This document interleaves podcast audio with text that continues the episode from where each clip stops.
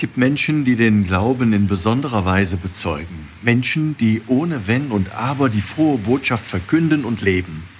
Wer sogar sein Leben für den Glauben hingibt, der gilt als Märtyrer.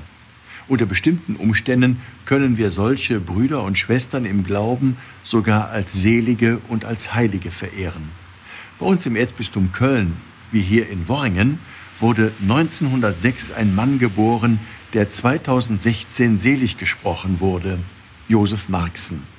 Er war der Sohn eines Gutsverwalters und studierte in Bonn Theologie und Philosophie.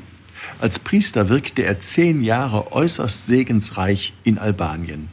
Zwangsläufig kam er so mit dem kommunistischen Regime in Konflikt und wurde in Tirana erschossen. Bis heute wird die Erinnerung an den verehrten Dom Zef in Albanien von Zeitzeugen lebendig gehalten. Heilige und Selige wie Pfarrer Josef Marxen zeigen uns, es geht. Wir können Christus unser Gesicht und unsere Hände schenken.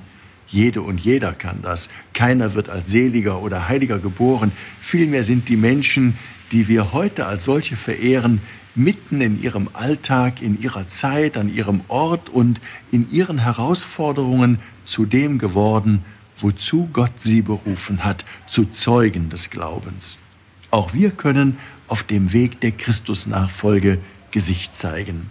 Dabei machen Selige und Heilige uns Mut, weil sie uns versichern, du bist nicht allein, genauso wenig wie wir das damals waren, denn Christus lebt in dir. Ihr Rainer Wölki, Erzbischof von Köln.